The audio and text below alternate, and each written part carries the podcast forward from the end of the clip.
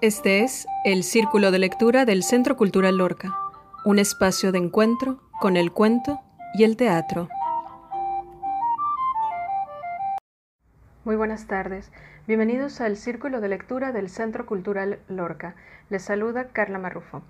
En esta ocasión estamos en la segunda sesión dedicada al ciclo titulado Historias Fantásticas y estaré leyendo un cuento del escritor estadounidense Ray Bradbury, nacido en 1920 y fallecido en 2012. Él es mejor reconocido por haber desarrollado su obra literaria en los géneros fantástico de ciencia ficción y de terror. Sus obras más famosas son Fahrenheit 451, Las Crónicas Marcianas también, y en esta ocasión estaré leyendo un cuento que se incluyó en el volumen titulado Las Doradas Manzanas del Sol, publicado en 1951. El título del cuento es La Sirena. La Sirena. Allá fuera en el agua helada, lejos de la costa, esperábamos todas las noches la llegada de la niebla, y la niebla llegaba y aceitábamos la maquinaria de bronce y encendíamos los faros de niebla en lo alto de la torre. Como dos pájaros en el cielo gris, Magdún y yo lanzábamos el rayo de luz rojo, luego blanco, luego rojo otra vez, que miraba los barcos solitarios. Y si ellos no veían nuestra luz, oían siempre nuestra voz, el grito alto y profundo de la sirena, que temblaba entre jirones de neblina y sobresaltaba y alejaba las gaviotas como mazos de naipes arrojados al aire, y hacía crecer las olas y las cubría de espuma.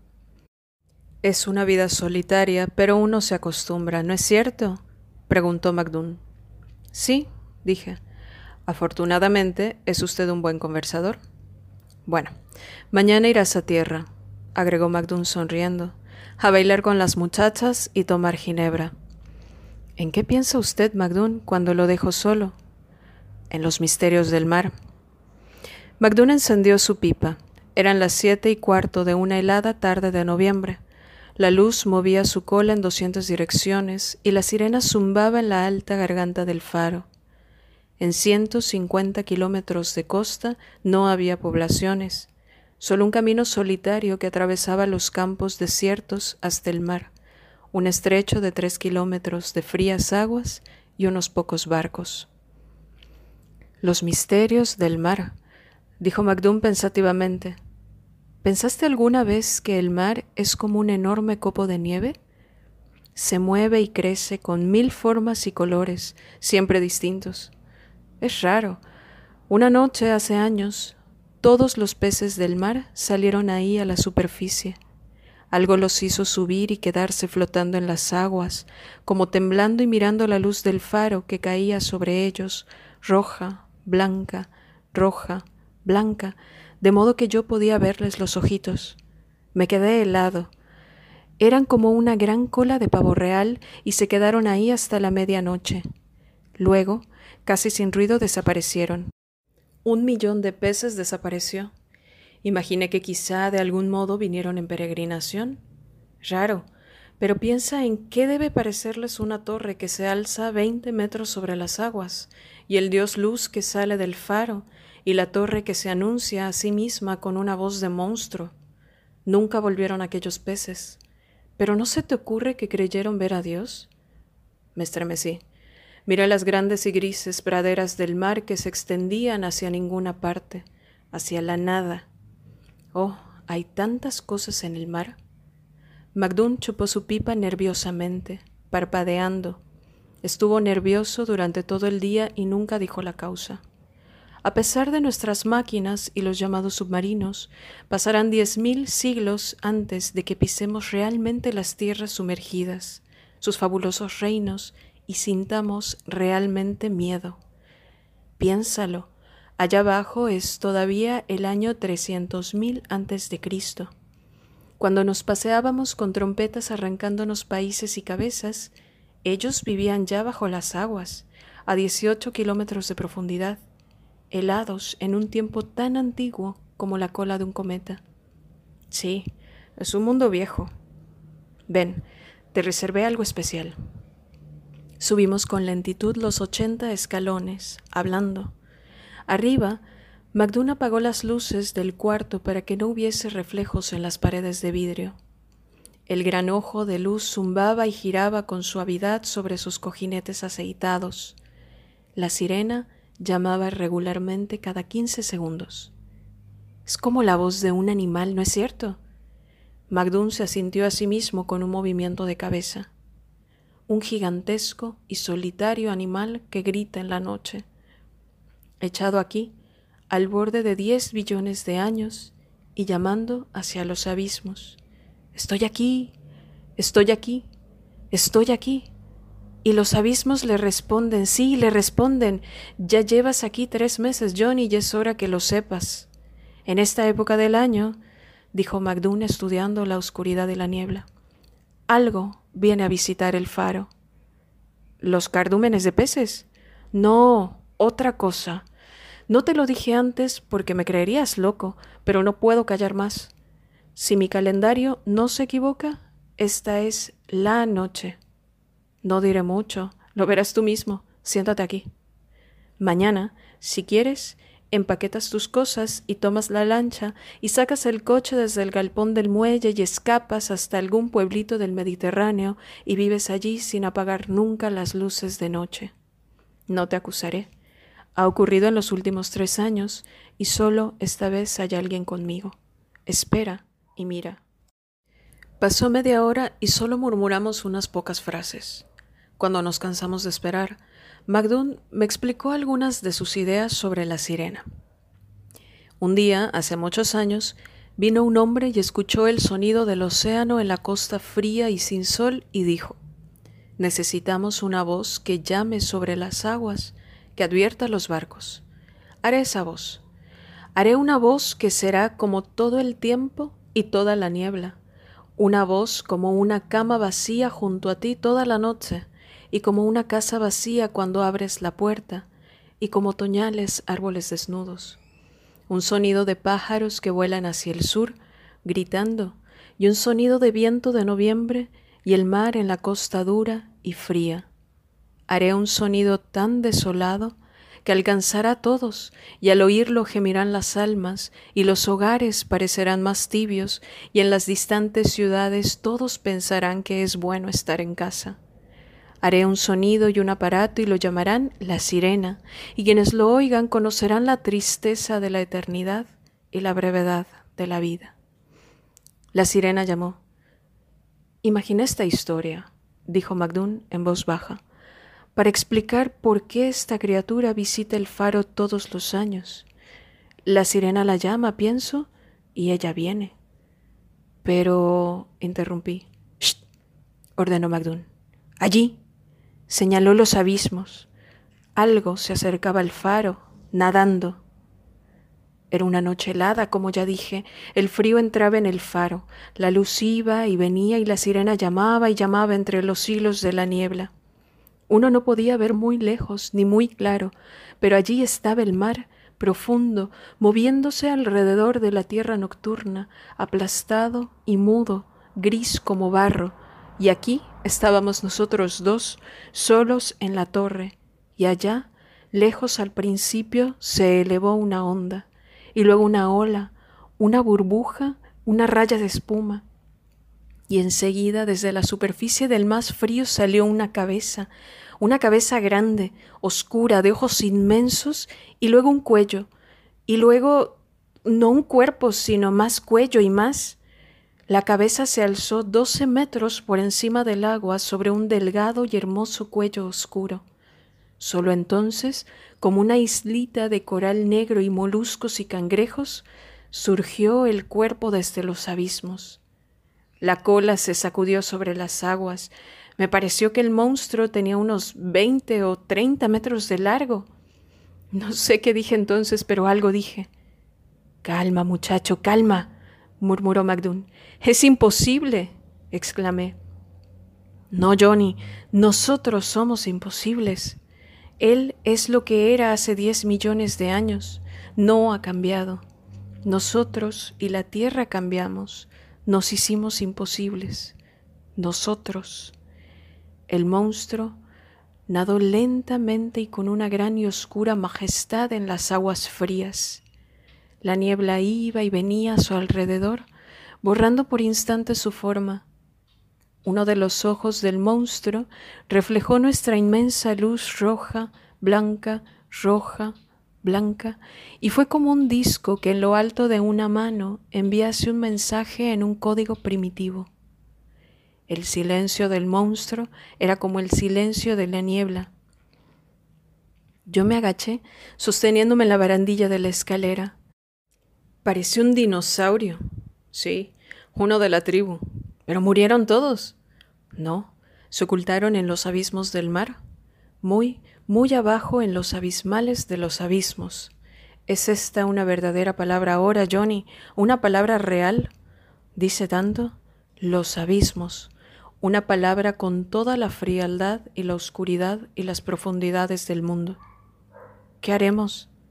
¿Qué podemos hacer? Es nuestro trabajo. Además, Aquí estamos más seguros que en cualquier bote que pudiera llevarnos a la costa. El monstruo es tan grande como destructor y casi tan rápido. ¿Pero por qué viene aquí?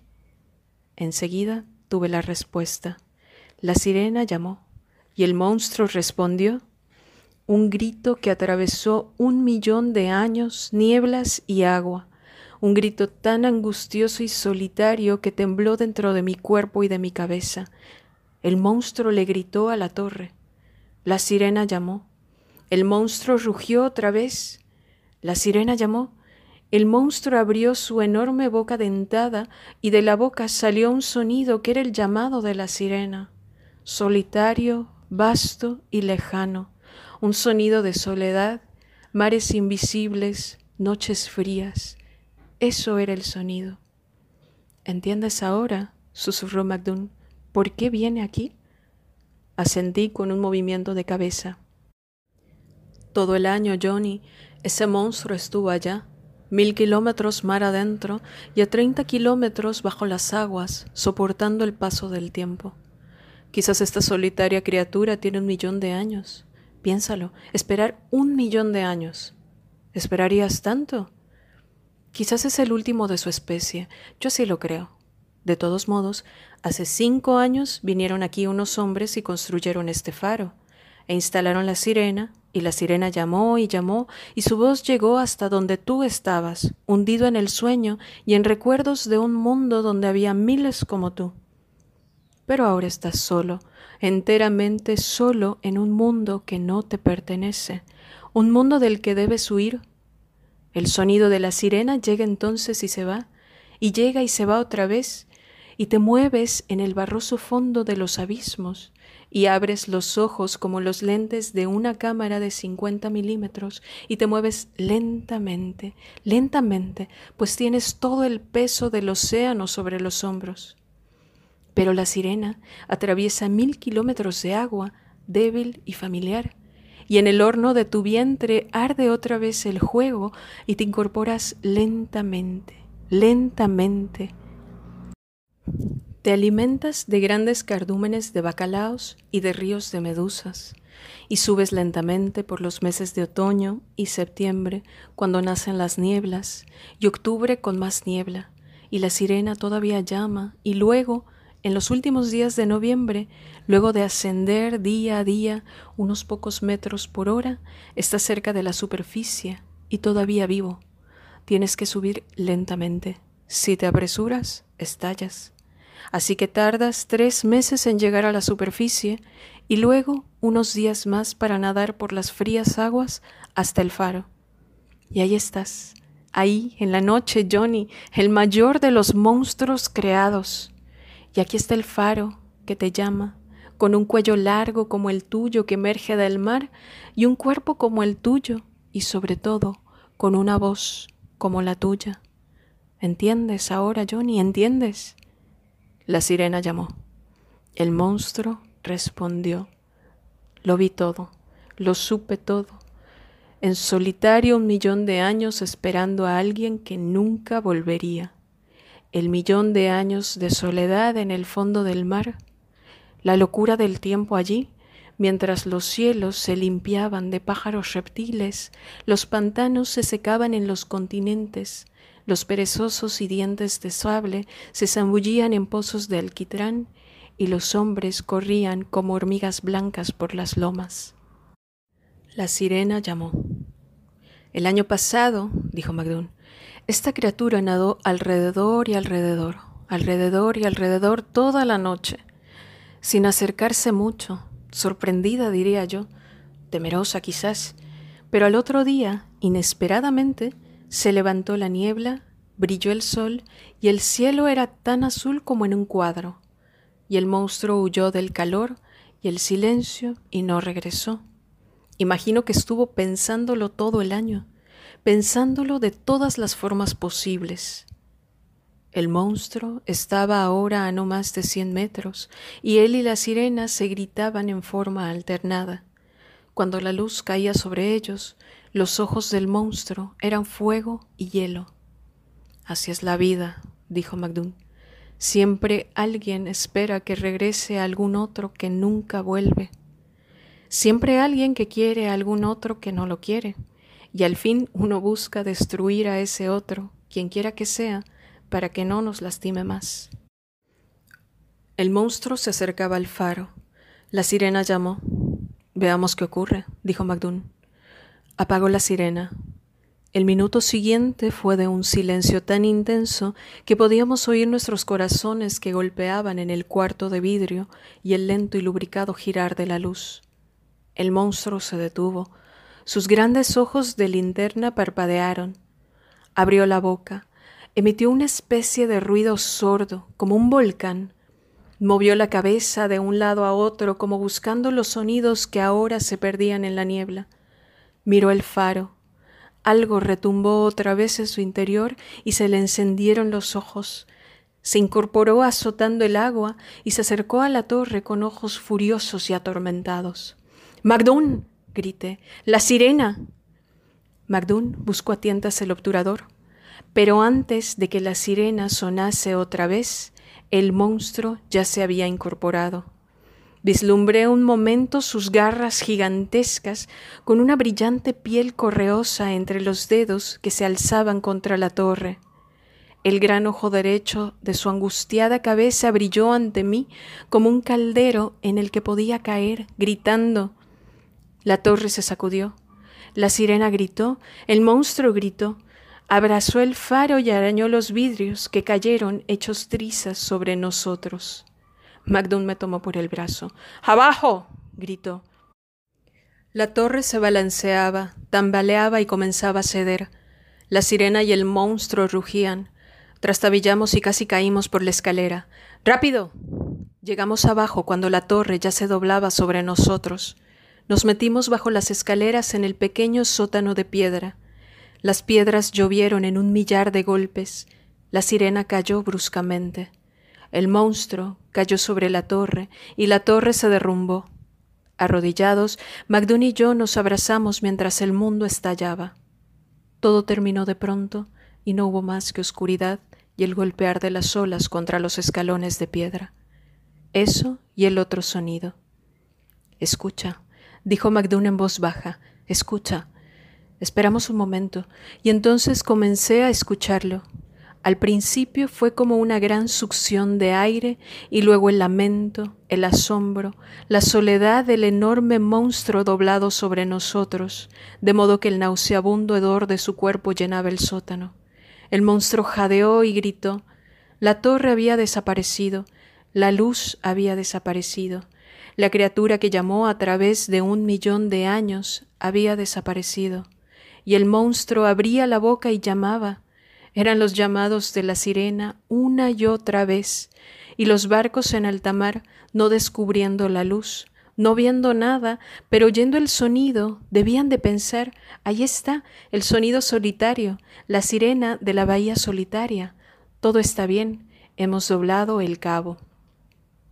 Y así pasamos aquella noche. A la tarde siguiente, cuando la patrulla de rescate vino a sacarnos del sótano, sepultados bajo los escombros de la torre, el sol era tibio y amarillo. Se vino abajo, eso es todo, dijo Magdún gravemente. Nos golpearon con violencia las olas y se derrumbó. Me pellizcó el brazo. No había nada que ver, El mar estaba sereno, el cielo era azul, la materia verde que cubría las piedras caídas y las rocas de la isla olían a algas, las moscas zumbaban alrededor, las aguas desiertas golpeaban la costa. Al año siguiente construyeron un nuevo faro, pero en aquel entonces yo había conseguido trabajo en un pueblito y me había casado y vivía en una acogedora casita de ventanas amarillas en las noches de otoño, de puertas cerradas y chimenea humeante. En cuanto a Macdún, era el encargado del nuevo faro, de cemento y reforzado con acero. Por si acaso, dijo Macdún. Terminaron el nuevo faro en noviembre. Una tarde llegué hasta allí y detuve el coche y miré las aguas grises y escuché la nueva sirena que sonaba una, dos, tres, cuatro veces por minuto, allá en el mar, sola. ¿El monstruo? No volvió. Se fue, dijo Macdún. Se ha ido a los abismos. Comprendió que en este mundo no se puede amar demasiado se fue a los más abismales de los abismos a esperar otro millón de años. Ah, pobre criatura, esperando allá, esperando y esperando mientras el hombre viene y va por este lastimoso y mínimo planeta, esperando y esperando. Sentado en mi coche, no podía ver el faro o la luz que barría la bahía solitaria. Solo oía la sirena, la sirena, la sirena, y sonaba como el llamado del monstruo. Me quedé así, inmóvil, deseando poder decir algo. Esto fue La Sirena de Ray Bradbury. Espero que lo hayan disfrutado. Este cuento destaca por la forma como mantiene la tensión a través de distintos elementos. Por una parte, las descripciones que se hacen del paisaje, de las circunstancias en las que se encuentran los personajes y desde luego del monstruo este que se aparece frente al faro desde hace tres años, cada año. Eh, también ha sido uno de los cuentos más reconocidos por no solo por estos elementos descriptivos y por el manejo de la tensión, sino también por la gran metáfora de la soledad que se da a través de la presencia de este monstruo y sobre todo de la teoría que se ha inventado el personaje llamado MacDoon para explicar la presencia de este ser abisal cada año frente al faro, cómo se inventa esta historia donde el monstruo de los abismos pues resulta que es el único en su especie y que identifica el llamado del faro como si fuera el de otro ejemplar de su misma naturaleza y por eso es que acude cada año al llamado puntual que le envía el faro, la sirena, pues. Y cómo McDoon explica este fenómeno, pues alegando eso, que se trata de esos seres que esperan encontrarse, pero que terminan topando con objeto, un objeto inanimado al final de cuentas. En el fondo se trata de una historia sobre la espera, sobre la soledad, también, sobre la incomunicación. Y es curioso el paralelismo que también se da entre Magdún y el propio monstruo. Es decir, Magdún se dedica pues eso, a cuidar y a vigilar el faro en completa soledad, salvo por las eventuales eh, asistencias que tiene de estos personajes, como es en el caso de Johnny también llama la atención el final del cuento, cómo Johnny regresa eh, después de haberse retirado por completo del faro, después de haber presenciado la aparición de este magnífico monstruo y la destrucción de la torre, del edificio donde está la sirena, y cómo al regresar sencillamente no atina a decir una sola palabra, como si conviniera también con esa soledad y con ese silencio expresado a lo largo del, cuento. Este ha sido, como les mencionaba antes, uno de los cuentos más destacados de Bradbury e incluso se dice que fue la inspiración o que fue tomado como idea eh, germen para la creación de lo que después llegaría a ser Godzilla, la película, quiero decir. Bueno, pues esta fue la segunda emisión del ciclo Historias Fantásticas. Espero que les haya gustado este cuento. Nos escuchamos la siguiente semana. Se despide de ustedes Carla Marrufo.